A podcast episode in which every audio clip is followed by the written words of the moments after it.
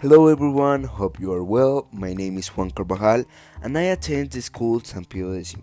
I play at the cool club in the low season and am a part of the Bogota Bo- Volleyball League.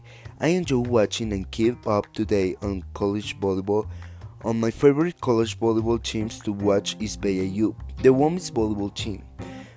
BYU ranked number 9 in the nation of the United States. BYU has played 18 games this season before the quarantine. They have won 16 and lost 2. They played at Marquette University, they fought hard, but lost in the end. They took the games to four long sets and did keep up easily. They still have lots of games to go and we are hope to fight hard to win as many as possible. Another place I like to keep this date is Utah. You see the women's volleyball team as number 18. This is a big improvement over last year because I don't even remember Utah being in the top 25.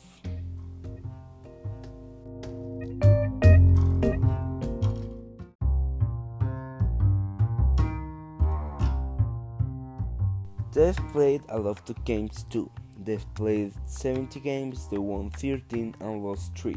I love to see them go up in the rankings and win many more games because they are very funny team to watch.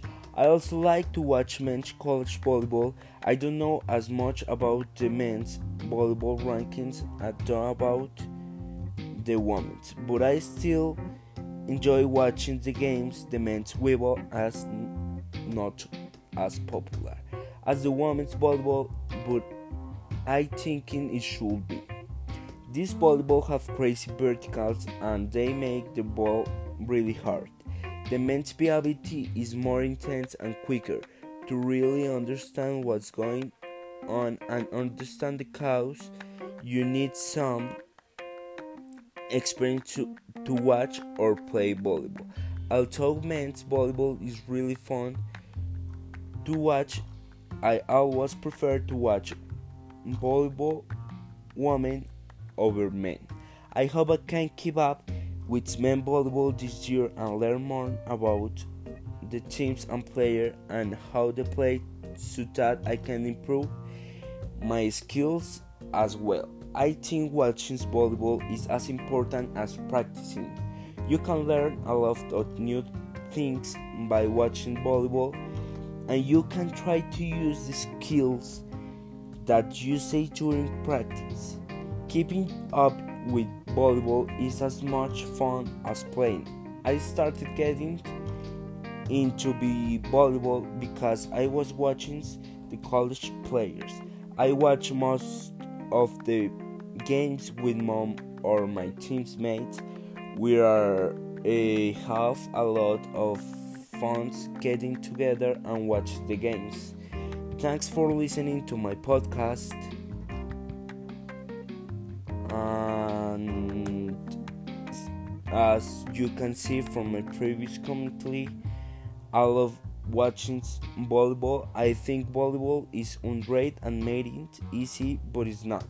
These players have been practicing for three years and they make it look easy.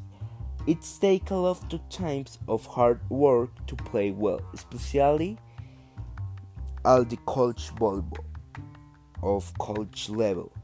The volleyball is a very time consuming sport. These to strive to play will and have fun and entertain people like me.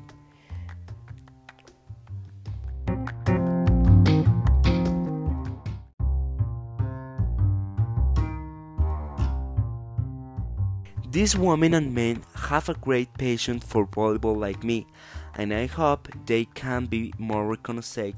I got most of my information for the NCAA website and from watching games on TV and on Instagram and other social networking platform.